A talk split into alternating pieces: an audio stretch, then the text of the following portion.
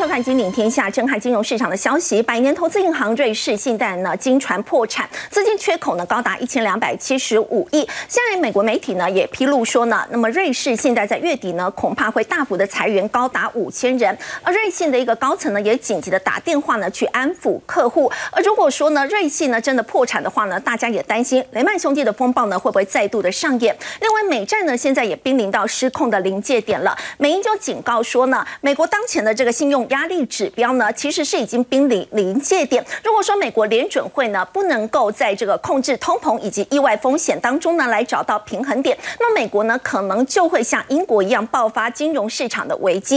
另外，台股呢在今天是十月的第一个交易日，那么限空令呢也登场，不过在盘中呢还是再度触及到今年以来的新低，收盘的时候呢以下挫超过百点来做收。究竟这个限空令呢能不能够支撑台股呢持续守住万三的大关呢？我们在今天节目现场为您邀请到资深分析师陈维良，大家好，前国安会副秘书长杨永明，大家好，总监专家吴家龙，大家好，以及资深分析师林永明。大家好。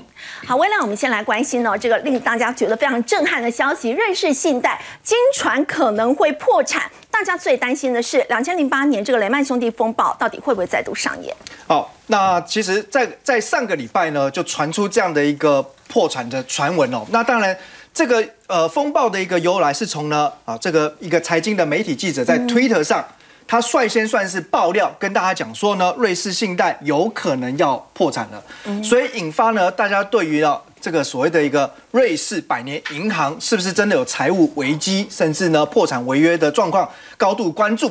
那所以呢，我们也看到哈，瑞信的行政总裁在上个礼拜五也立刻呢。对所有的员工发出了一个内部信，跟大家强调啊，目前呢，其实公司有强大的资本基础，而且流动性状况也没有问题。是，但这会不会是呢？此地无银三百两，欲盖弥彰呢？真的。哦，我想其实呃，过往有很多很多的国内外大型企业，如果说真的发生危机的时候，常常就是呢，第一步就是先安抚客户，再来安抚员工。是，可是到最后呢，其实账面上的数字。会说话，那我们来看这一次哦，财经记者的爆料哦，是不是无的放矢哦，还是其来有致？那教大家看一个指标叫 CDS，是。这个 CDS 哦，那我们直接翻叫做信贷违约互换，是。那只要在市场上比较久的投资朋友，经历过雷曼金融海啸事件的投资朋友，对 CDS 应当不陌生。是。那简单来说，它其实就是信用风险的保险。那换句话说，如果你担心瑞信会破产，信用会违约，那这个保险金的金额就会拉高，所以 CDS 如果往上，就表示市场上认为瑞信它违约的风险正快速升高当中。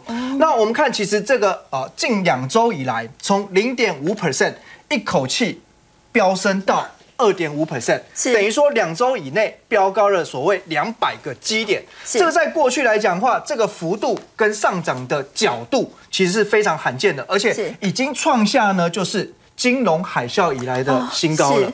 所以这个就让人家想哦，当初二零零八年其实雷曼兄弟在倒闭之前，CDS 也大幅度的飙高。对，那另外呢，在二零一四、二零一五年。欧洲五国的债务危机的时候，其实像希腊或意大利这些国家，他们的 CDS 也是飙高，是，所以的确我们可以看到哈，目前瑞信它这个债务的压力应该是已经压到，可以说是最后一块，这个最后一根稻草即将就要压下来了。资金缺口现在传出说一千两百多亿，没错。那你另外来看的话，就是说呢，哦，刚刚有提到十月底要裁员五千人，如果公司的营运状况一切正常。是，他不至于说有这么大手笔的裁员动作，因为这五千人就占他全部员工的十分之一，十个员工里面就有一个要被裁掉。对，所以你说是不是要当然要发一个信件来安抚员工？因为现在谁也不知道哦，接下来失去饭碗的会不会就是他？对。那另外呢，公司已经呢哦确立就是在十月二十七号这个月月底呢会来公布他的第三季的业绩财报，同时还还有一个很重要，市场关注的是他的。改革转型的计划，嗯，那现在呢？呃，外外界的分析师认为，有可能就是他会做出一个把部门一切为三的计划，同时搭配就是有处分资产的计划会开始执行。是，但即便是这样子哦，他估计就是还要再额外筹措四十亿美元以上的资金，才能够去补足这个缺口。其实，在去年呢，瑞信哦也算是屋漏偏逢连夜雨了。嗯，他遭逢了几个事件连续重创，包含呢 a c a g o 爆仓的事件。这个什么事件呢？当时这家公司它其实找了很多银行去啊借借钱，或者说呢抵押保证金的方式，扩大杠杆。等于呢，用了五倍的杠杆呢，去重压了八档股票，那以为股价会飙涨嘛？那是不是开杠杆你可以赚更多？对，结果没想到股票暴跌，到最后产生呢保证金违约金的损失，那连带影响到这些呢，呃，提供资金的银行。那其中哦，呃，有多家银行受到波及，但是瑞信是所有银行里面受创最深的，估计这一笔交易就影响了它大概四十六亿美元的损失。哇，那另外来讲的话呢，还有包含叫 Green Seal。Capital 这家公司，那其实这家公司呢，呃，之前也是哦，有一些呢，在这个所谓的贷款上面哦，违约的问题。那不仅如此哦，瑞信还在涉及，就是说一一桩官司里面，就是关于呢，是不是有帮毒贩洗钱的诉讼里面，就最后是被判处有罪的，有罪，所以他是创下在瑞士里以来哦，第一家银行扯上这种呢。被判洗钱的啊，非常不名誉的一个潜力是好。不过我们说到，除了这个任性的消息让大家觉得非常的这个讶异之外，其实现在呢，包括法国的兴业银行还有美银，其实也都对于这个美国联准会呢一连串升息的一个做法呢，都提出了质疑了。对，在目前呢，因为美国持续升息之后呢，哦，事实上可以看到，呃，根据美银所提供的这个信用压力指标 CSI，那现在呢，已经来到大概七十四附近。那美银根据他们的一个历史数据的回测哦，那他们认为呢，非常重要临界点就是七十五。也就是说呢，一旦这个信用压力指标飙高，甚至来到七十五这临界点，恐怕这个所谓的信用违约的风险就会像骨牌效应一样引爆了。所以他认为说，哎，美国有可能啊，如果在债券市场失灵之后，会变成下一个形成金融风暴，像英国一样的国家。那法国兴业银行也提到，哦，其实现在英国的公债崩溃引起市场的关注哦。那事实上呢，美国联准会的资产负债表是更为可观了，因为金融海啸之前还不到一。一兆美元，后来随着他大量进场买进债券之后，是。现在资产负债表已经膨胀到了九兆美元哦，所以从九月开始就进一步要每个月缩表嘛。是。那基本上呢，哦，除非联准会它目前呢极度鹰派的这种货币紧缩政策法夹弯哦，你就停止升息、放慢升息，否则哈。这个债券的抛售潮跟股票的抛售潮是不会结束的。那我们来看一下哈，其实债券市场现在的一个情况上面来讲话，哦，这个。美国现在十年期公债值率在上周一度达到四趴，但目前也大概还在接近三点八趴。是，那两年期的部分呢，现在是四点二 percent。对，所以持续高过于十年期公债值率，形成所谓的利率倒挂。那这也隐含就是说衰退风险已经大幅升高了。嗯，那其实这一波啊，美国的一个升息，但焦点是放在一定要把通膨控制甚至打压下去。可是呢，它形成几个连锁效应啊。第一个呢，因为利率飘。攀高之后，过去有很多的呃资产管理公司，哦，他们运用杠杆交易，是借出低利的美元，然后呢去投资高收益产品或股票。但现在因为利率高之后呢，开始抛售，是导致呢股债双杀。第二个呢，很多国家哦，事实上他们也持持有美这个美国的债券。我们往下看哦，像呢呃美美债的一个最大持有，包含就是日本跟中国。那也因为呢呃现在因为美元强势升值，所以导致呢。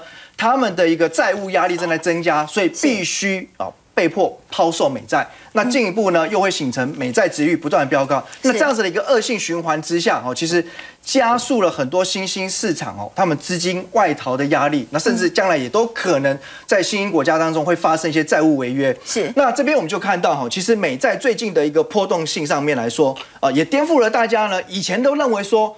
美国公债应该就是全世界最安全，然后流动性最好的商品。但事实上，哈，根据这个美银的 IC 啊波动指数，就红色这一条线，其实今年以来呢，美债的波动程度，甚至比起呢，哦这个 VIX 的波动程度还要高。是，那就表示说，其实整个风险其实已经在快速加大当中。嗯，那原因就在于我们刚才所提到的，哦，现在如果说，呃，整个新兴国家都面临到美元这种不断不断。升值的一个压力，吼，其实他们的一个债务哦，将来如果说必须要减轻压力化，那可能就是必须要持续的抛售呢啊美元计价的债券。那这边来看的话，呃，我觉得新的一轮金融风暴的一个关键核心哦，其实还是在于。美国升息极度鹰派的这个步调，有没有可能在十一、十二月年底之前稍微放慢脚步？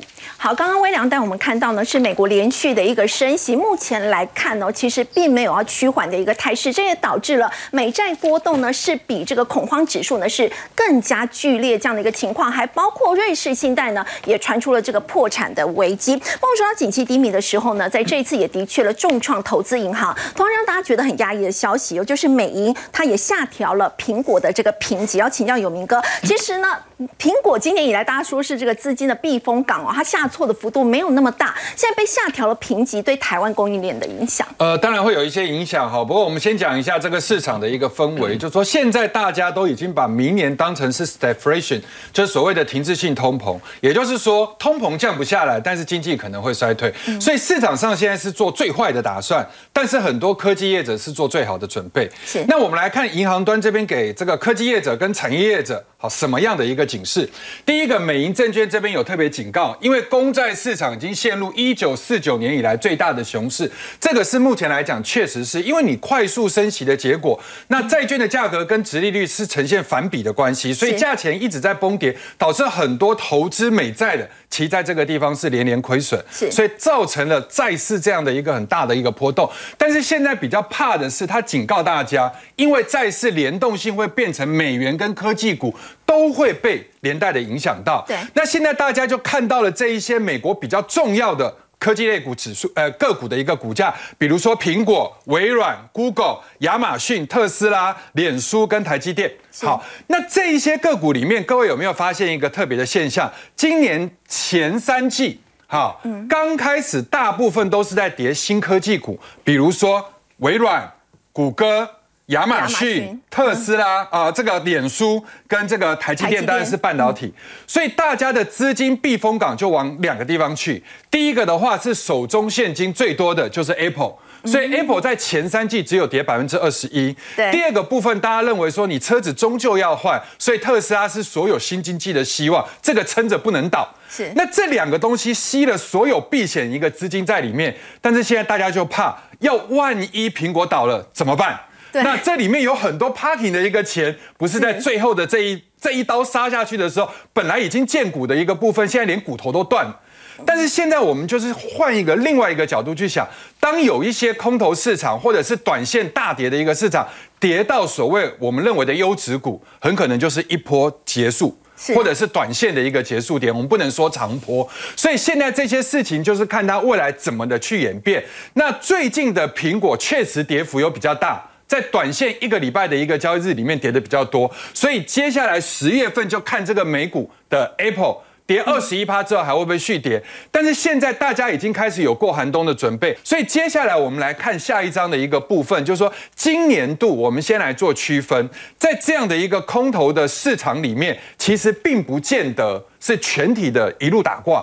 我们就先讲今年要还债的部分，就是去年太好了，那今年就是要去销库存。那第一个部分的话，就跟手机有很大的相关。这一次在 iPhone 十四初期是卖的不错，但是从第二个礼拜开始，大家已经开始有点丢了，所以现在的美银就开始预估，有可能明年的销量会减少百分之十一。不过我们以前也看过，从 iPhone 四以后一直到 iPhone 十三，每一年都是在做一样的一个故事，就是。初期可能卖好了之后，大家又认为明年会卖不好，但是这件事情没有定论。不过有一件事情很重要，如果明年销量百分之十一的话，有很多因为 iPhone 红利而起来的公司，确实这个地方要被打下来。我举例来讲，中国有一家非常重要的一个光学公司叫顺宇光学，是那因为。中国大陆这边出了一些状况，所以从一九年到二一年，舜宇光学的状况非常的不好。那外资就因为这样子，就把玉金光的平等给调高，认为它可以继大力光之后，它的市占率在瓶盖股里面相对起来的速度快，所以这两年其实玉金光是受惠的。但是现在如果苹果这个地方要被压下来的话，那玉金光最近这一波的一个走势，在很多台股的电子股里面是没破底的，但是光学股里面的玉金光是破底。那第二个部分的话，就是今年状况也相对开始要吐出来的，就包含 A B F 窄板，这个跟手机有关，这个也跟部分的你去看到高。高速传输的东西有关，特别是伺服器。A B F 之前状况非常好，大家认为供不应求。可是现在开始有亚系的外资在预估，明年供给的状况会开始反转。那 A S P 会下降，然后百分之八，从原先的百分之八下降到百分之十四。然后获利的部分，他们认为新兴应该要往下降个一层。所以现在的外资在对于目标价的一个降频来讲，其实是很狠的，语不惊人死不休。比如说易金光，现在的一个股价是在这个位置，对不对？三百二十一点五，它直接把平等降到两百八十五。两百八。那这个对外资来讲的话，降幅已经不止超过一成。那这个看起来的话，就是要做持续减码的动作。那另外新兴的话，现在的一个股价哈是在这个一百零八，也是被它降下去。对，所以。我觉得这两档个股，或者是代表这两个产业，是大家今年应该要避掉的部分，就是属于还债的部分。但是因为去年也有另外一个状况，就是有一些汽车的晶片，嗯，好，确实是这个需求这个供给不足。所以苹果下一块的这个商机，大家要抢的是在车用的部分。对，在车用的部分。所以你说特斯拉要不要看这么坏？我觉得如果特斯拉要补跌，也不代表电动车要补跌。是对。那这一点的话，我们要提醒大家，就是说最近有几个新的一个。讯息，各位可以去看关于特斯拉重返台积电的一个讯息。这个是最近啊，在台积电二零二零二二年的这个先进论坛里面出现了一个状况，就是原先特斯拉的自驾晶片是哈维尔三点零，那它哈维尔三点零用的是三星十四纳米的晶片，那这个自驾晶片其实说实在只有 Level Two。所以用到十四纳米就够了。那现在它为了要升级到四点零，那四点零其实就已经要 in in level three 了。是。那 level three 的话，它现在发现三星的七纳米，它用的是七纳米哦。可七纳米的 bug 很多，良率也不高。那如果我要拿到一定够的一个量的话，我可能虽然你单片的这个成本很低，但是如果含所谓的这个坏掉的这些这个良率不足的部分，搞不好我整体的成本是提高。所以接下来他就跑去找台积电。是。那他还没有正式跟台积电谈哦，他只是在台积电的科技论坛里面，这时候有一个比较重要的，就是之前的一个 Apple Car 的一个大将，他跳到了特斯拉去，然后最近呢，他又出现在台积电的这样的一个论坛里面。这个人是 Peter Peter c a n o n 那这个人呢，大家就开始在想，哎，那你是不是要为了未来去做准备？所以未来哈，手机的战场已经延到了所谓的车用。是。那大家都知道，手机其实是两个很大的一个阵营，第一个当然就是 iOS 的阵营，就是 Apple 的阵营，另外一个是 Android 的阵营。那现在就要开始把汽车里面也变成 Google 的 Android，或者是这个苹果里面的 iOS，对 OS Car Car OS 这样的一个部分。那很多人他不愿意自己去做这个软体开发，因为做软体开发其实抵不过这两个大阵营，所以干脆我就在这个阵营里面，我把我的钱省下来，不去做这一块。但是呢，我用你公版的东西，然后再加上我自己设计出来的一些，然后我让我自己的差异化跑出来，所以。以后的科技类股也是分两块，一块是你明年要降息，哎，你你今年要升息，明年还要升息，所以我一定要压需求。那我什么需求可以降？我手机总可以不要换吧，对不对？我有很多的需求要，可是我车子总得换。还有一个东西，我我必须得这个需求不会降的，就是美国有基建的部分。也就是说，这些需求是降不下来的。第一个，在电动车里面，美国要一千七百四十亿的美金，它所带动出来的运输，其他的相关的一个投资大概是六千两百亿。然后第二个部分的话，高速宽频的部分，它大概是一千亿的美金，它所带动出来的公共建设大概是两千六百亿。所以原则上来讲的话，各位你可以去看充电桩，当然跟电动车比较相关。你看这个股票。跟台股破底一点关系都没有，今天还涨停。然后另外各位可以去看这个低轨卫星跟通讯里面的起机，居然在这一波还创新高，就是这样的道理。好，刚刚有明哥呢带我们看到呢，其实手机的需求呢，现在成长的幅度呢是越来越趋缓，但是很重要的一个原因呢，终端市场的需求减弱，那么来自于美国通膨的问题，那么持续的一个升息。不过现在呢，激进升息之后，是不是连美国联准会的内部呢，现在都开始有一些不同的声音呢？我们看到这是美国联准会的副主席叫做布兰纳德，他说呢，其实市场呢应该避免的是过早降息。央行为了要替通膨降温呢，需要在一段时间内把这个利率呢维持在高处，而且必须要避免过早来降息。不过，它对于升息的这个速度呢，其实它也展现的是比较审慎的一个态度。所以就要请教吴老师哦。其实美国联准会呢，其实在今年基建升息，大家也说这个市场呢，在年底前还会有两次的这个升息。您认为这个升息的幅度会是多少？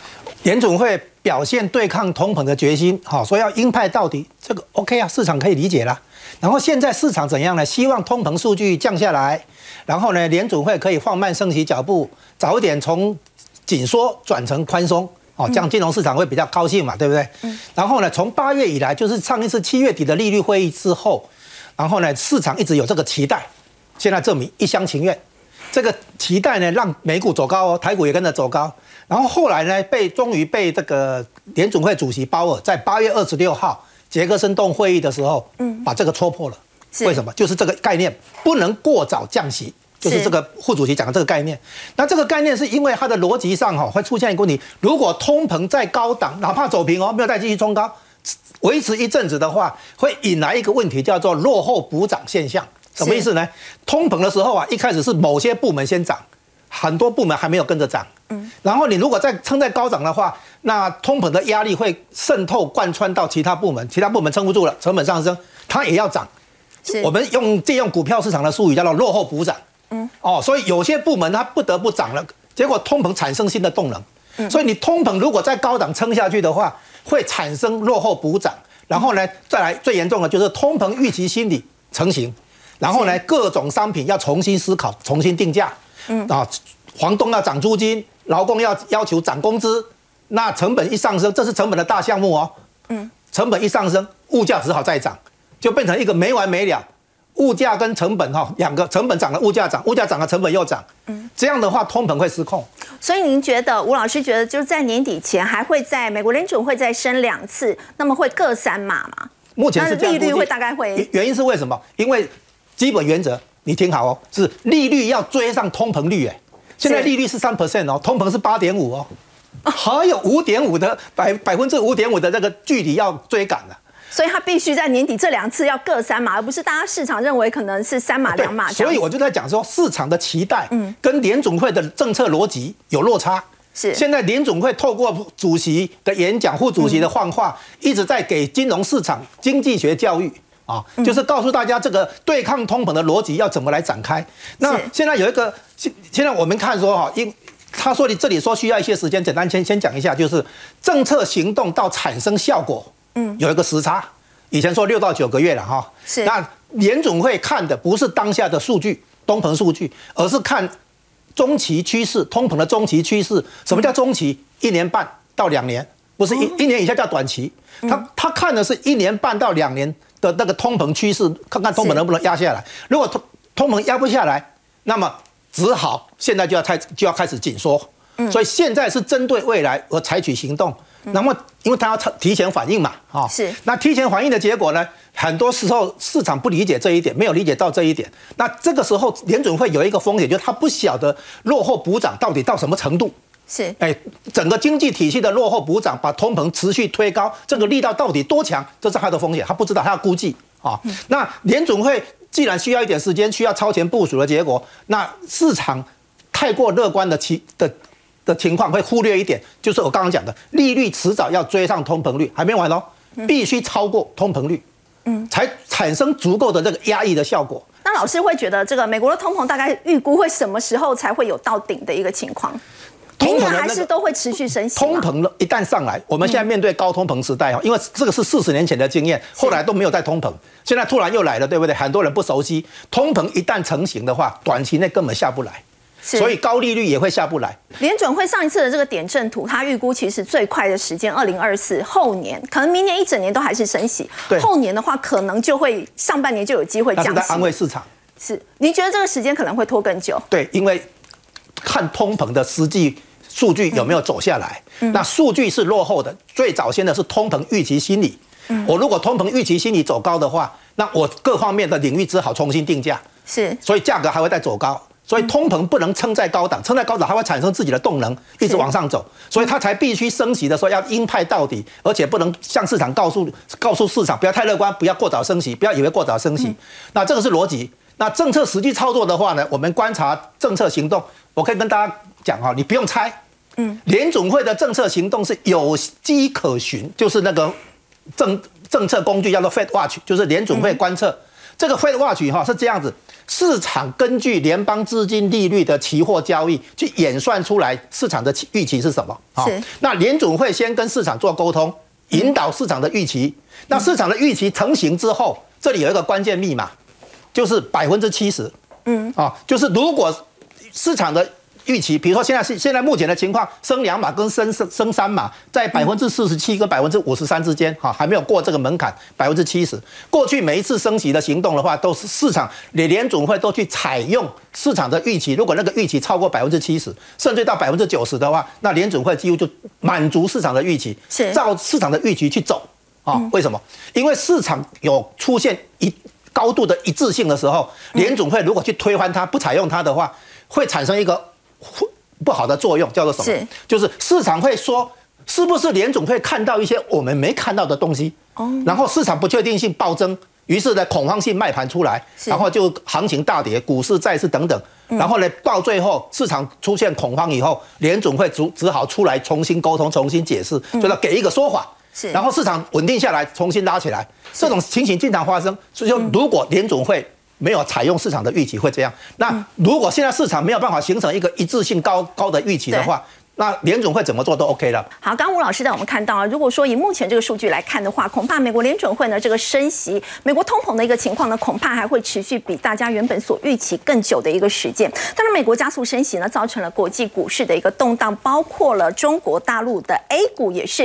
A 股呢，在整个包括外部环境以及中国坚持动态清零的情况之下，今年前三季呢，已经蒸发掉了大概是台币六十二兆，这相当于十家的工商银行哦。上志哥，大家也说。相当于跌掉了二十家的比亚迪。对，没有错。其实我们都知道，在中国大陆，因为现在二十大即将在十月中旬召开，就如同是台湾每次年底选举都会有这种很多经济刺激的行情。那么这前半年，其实总理李克强已经做了非常多刺激经济、包括景气跟消费的这个事情了。但是现在前三季。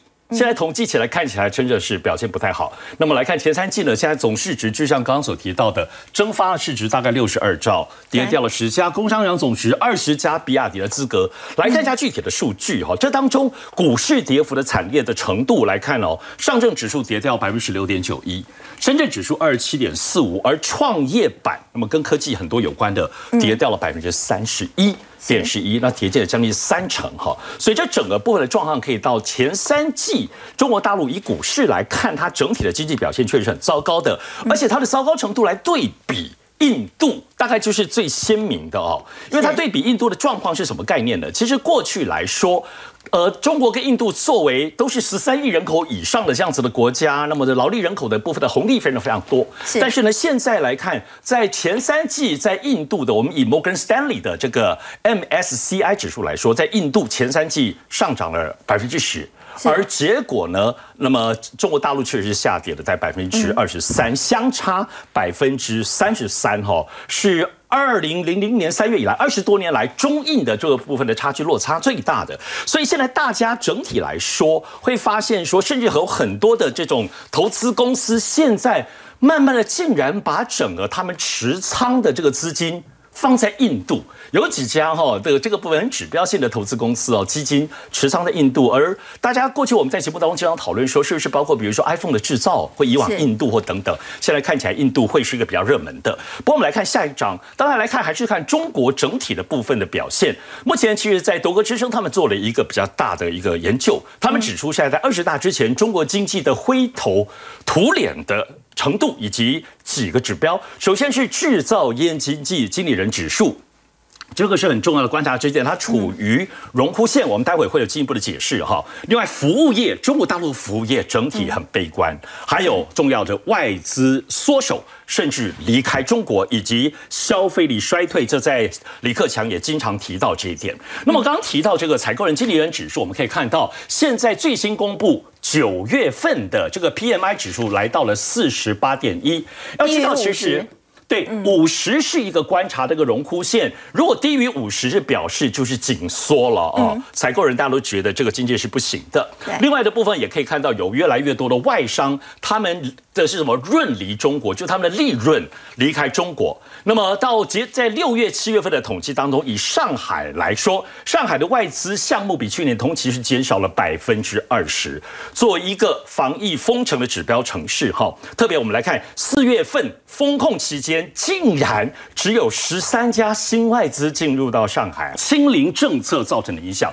但是呢，国际当中，尤其美国的通膨还有货币的这个部分的影响呢，这使得现在外资的离开程度已经确体影响到第二季中国大陆经济成长率只有百分之零点四了，是几乎就是零成长。对，所以现在。过去都认为说中国大陆有可能会经济一直成长，会追过美国，但是呢，现在看起来中国经济超过美国，在防疫封城跟最近的全世界的这种经济表现情形之下。好像要重新思考了。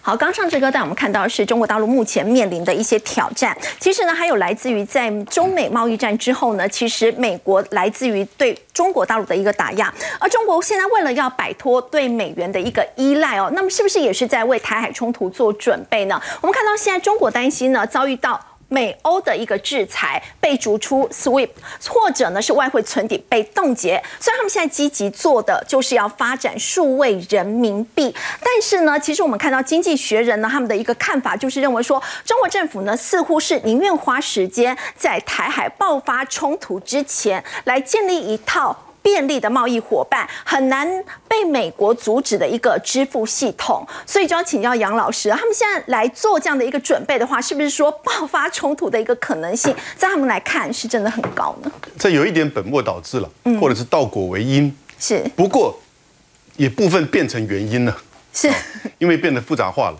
嗯，其实这个数位人民币应该是讲叫做中央银行的数位货币。这是全球性现在都在研究在推的哈。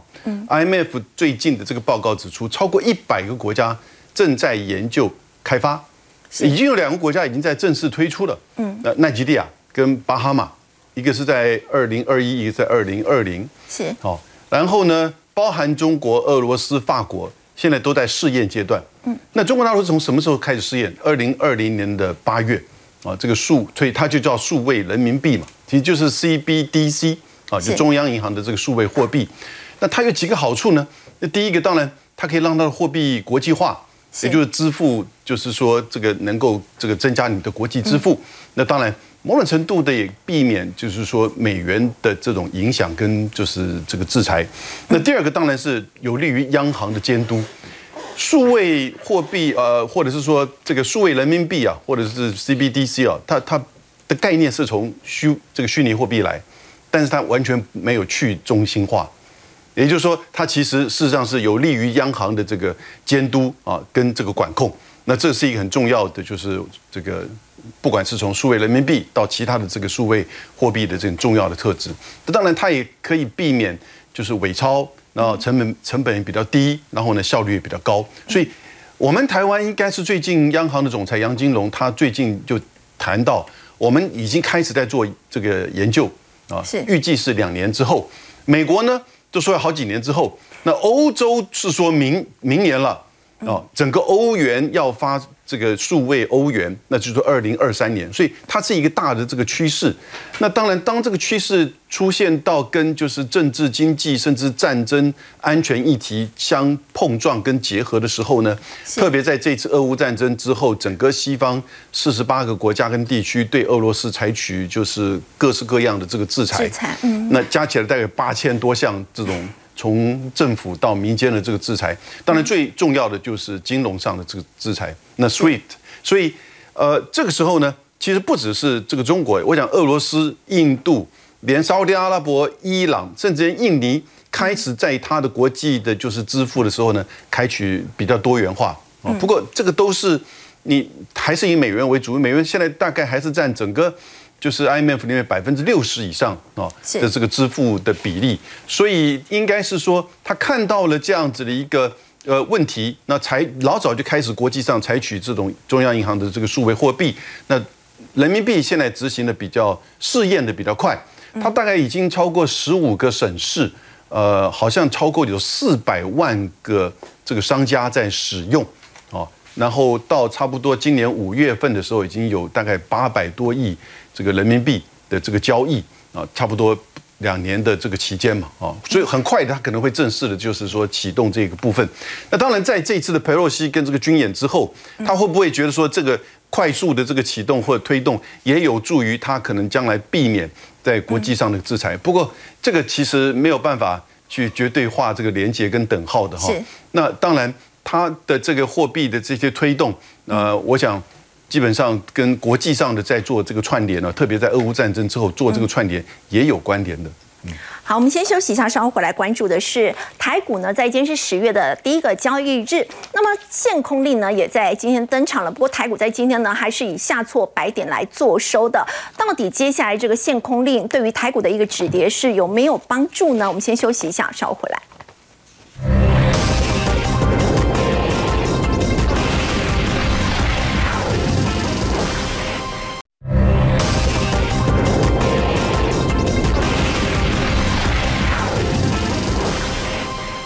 会在上周五呢寄出了两招这个限空令呢，要来救市。我要请教永明哥，为什么在今天还是下挫超过百点？对，我相信这应该是很多投资人心中的一个疑问哈。但我们认为说事情是看你用什么角度去看。如果你要求限空令出来，台股马上要变成涨，那我觉得应该要有美股的配合。那如果以上个礼拜五美股的跌势来讲的话，其实我们今天算跌的少，这第一件事情。第二件事情的话，其实我们盘中是有翻红，那后来为什么又变下跌？就是瑞士信贷这件事情。是那我觉得我们把眼光格局稍微拉远一点来看，你看历史上到目前为止，含这一次是五次禁空令。嗯，那五次的一个这个限空令的一个情况之下，一九九八年九月当时的亚洲金融风暴有没有成功？如果以当时来看。短线是有成功，也就是说你后面还是要跌，但是你跌累了总要喘一下，休息完了再来跌，所以至少它中间会有一段反弹，那个反弹就给大盘弹了百分之二十。然后第二个的话，两千零八年九月，因为你碰到史诗级的金融大海啸，那当然你你实施任何东西都没有用，那个只能以跌止跌，所以它是无效的。那但是你到二零一五年，中国地方债啊，比如说它的汇改，或者是美国政府当时的熄灯，甚至是这个呃地方债的一个股灾，可是它事实上是成功创造了一个波段低点七千两百零三点，当时的位置在哪里？二零一五年的时候，其实就是在这个位置。是然后之后第四次大家印象中可能比较熟，因为很多人开始操作股票了，就是在 COVID nineteen 那个时间。COVID nineteen 的时候是在三月十九号实施的禁空令，波段低点八五二三，正式的看到。所以如果以五次前四次成功的比例来看的话，其实成功比较高。是第二次我要提醒大家，前面的四次的禁空令。好，或限空令其实都是属于平盘下禁止放空，是但是这次有点不一样哦，这次他为了流动性的问题，他并没有做平盘下的这个禁止放空，他只做了一件，做了两件事。第一个，把龙卷乘数这个地方从百分之九十变成百分之百，但是我认为那个根本不是重点，重点是在借券数。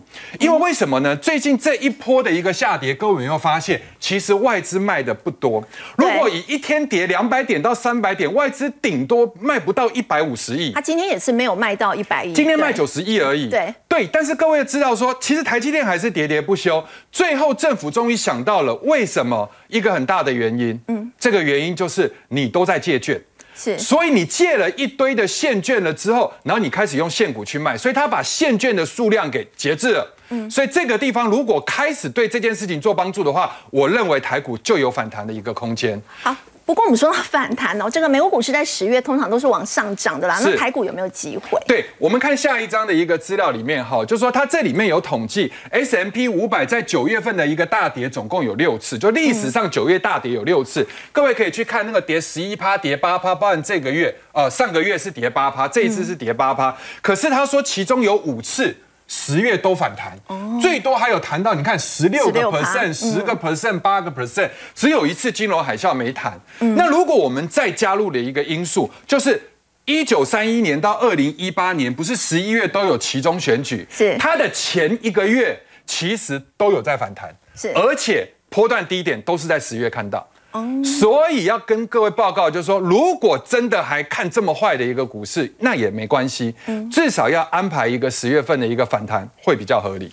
好，刚刚有明哥带我们看到呢，在十月其实呢是有机会反弹，尤其在十一月，包括美国跟台湾呢，其实接下来都会有选举呢要登场。不过我们说到呢，如果说这个技术面还是处在比较弱势这样的一个情况之下，要请教微良，他们现在下行压力很大，市场都在静待这个落底讯号，什么时候可以浮现？要怎么观察呢？啊，空头市场股价要落底哦，我这边归纳就是会有三部曲。三个循环的过程，是。那通常发生在第一个阶段，就是呢明明显会看到本一笔下修，哦，很多科技股呢本一比从原本的二十五倍、三十倍以上修正到二十倍，再修正到十五倍，往十二倍、十倍。那这个时候就是因为货币紧缩，就是升息，因为呢其实利率就是本一比的导数。那还有呢投资心理上面开始转趋保守，所以呢大家给这个股价的一个合理估值都会一直往下修正。那到后来呢，哎，基本面真的开始出现了恶化的变化了哦，就是说，哎一些数。数据开始不好呢，那最主要就聚焦在呢，因为需求减缓了，这个大家知道，订单呢也的确开始下滑了，好，所以这个时候最重要就是法人跟公司派都会开始把获利目标下修，是。好，那再来呢，其实我们看到下一个阶段就是呢，等到呢财报真正开始呢端上台面了，那这个时候呢，当然就是利空了，那但是利空呢是真正实现的时候呢，反而要去检查。股价已经在低档的时候，会不会反而抗跌，形成利空出尽？因为我们知道哦，不论是大股东，甚至是刚才讲的法人，他们既然早就已经预期未来的基本面是转差，它不可能是等到财报利空公布出来才去调整股票部位嘛？是。那换句话说，有可能呢，高档前面卖掉的。不就是趁这个时候接回来，所以有可能会有一些长期的买盘反而进来，所以我觉得呢，现在股价在哪个位置呢？应该是在呢一个漫长隧道的部分，虽然还没有看到曙光，是，可是应该快要通过了。哦，那大家可以想想，这三部曲现在的。不管是美国企业或台湾企业，应该大部分的公司在这个阶段，嗯，哦，除了少数公司就是可能嘴硬还没有下修财测，但是大大部分呢已经呢，哦，接下来就是要面临财报的检验。那我们来往下看哦，其实大家担心明年的景气变化，哈，那如果说按照现在市场法人对获利的预估来讲话，整体台股明年的获利衰退幅度大概是五点三趴，可能没有大家预期的那么严重哦，哦，那因为今年是成长。五点二 percent，如果跟去年这种爆发性成长七十八 percent 的比率相比，这个叫做趋缓。那明年是衰退。好，可是呢，如果我们扣掉台积电之后，整体的台股衰退幅度呢是逼近一成。嗯，一成。那表示什么意思？护国神山还是有帮助的，它会对台股带来正向的贡献。是。但重点在于呢，周期性传产，也就是呢，景气循环的产业，明年是大幅度衰退三十五点六 percent。那这主要就是呢。货柜航运哦，所以大家在投资上面也可以弄清楚这个方向。至于科技股部分，明年是维持小幅度正成长四点五 percent，金融的部分今年衰退，但是明年可以回到正成长六点六 percent，所以金融股可能最坏的也要过去了。最后我们看到这张图表哈，深蓝色代表呢就是制造业的库存指数，那零轴以下就代表呢去化库存。那伴随就是说景气衰退阶段的时候，每一次他们去化库存的时候，大部分的这个台股指数哦。要么就是在这个去化库存之前，它就落底；那或者是说在接近库存指数来到低点的时候，台股指数也会对应在相对低点。那目前呢，因为库存指数还在零轴之上，那预期说第四季到明年第一季应该它会降到零轴以下，而那个时候台股指数就有可能来检验是不是能够形成利空出尽的低点。好，我们谢谢微良。不过我们说到影响台股呢，还有国际的一个局势哦。俄罗斯真的会用动用这个核武呢来打赢这场乌克兰战争吗？我们先休息一下，稍回来。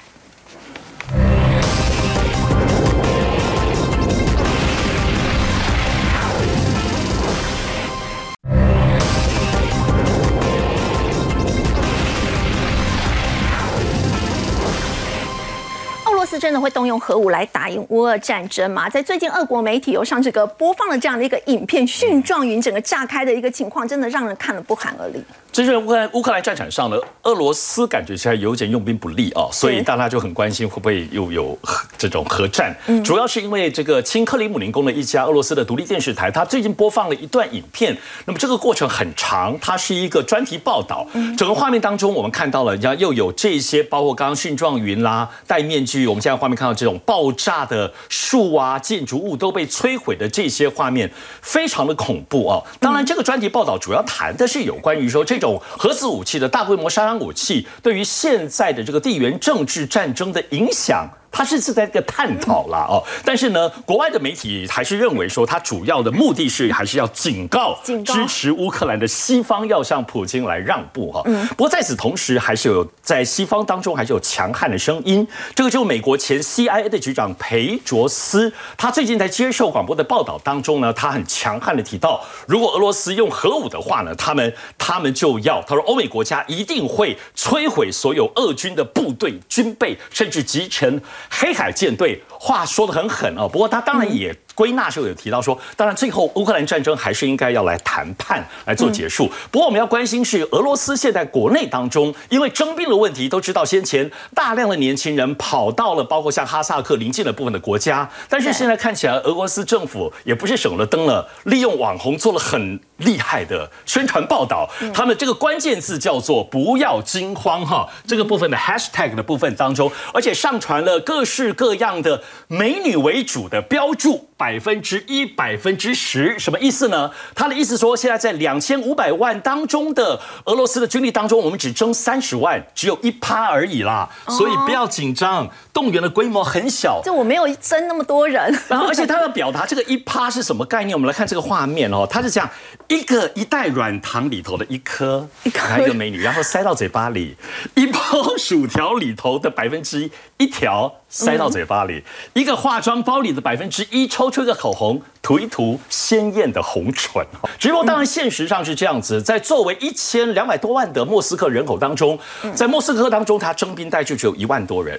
可是呢，在附近村镇可能一百万的城市就征兵了六七千人哈。那么最近当中很多死亡的乌克兰战场的这些士兵的数字，后来一发现，大部分都是村落那边的这个人。所以现在这个动员的状况，在俄罗斯的社会想必还是会。继续很多的讨论跟争议。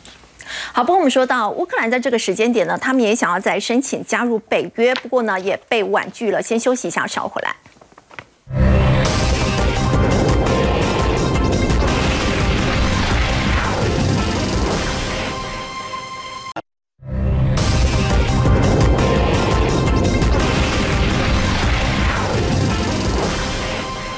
统普京呢，在最近宣布乌东四州领土呢会成为俄罗斯的一部分。在这个时间点呢，乌克兰总统呢，这个泽伦斯基他也希望赶快来申请加入北约。但除了北约婉拒哦，杨老师连白宫都泼了冷水。所以，是不是美国在这个时间点也不想要再去刺激俄罗斯？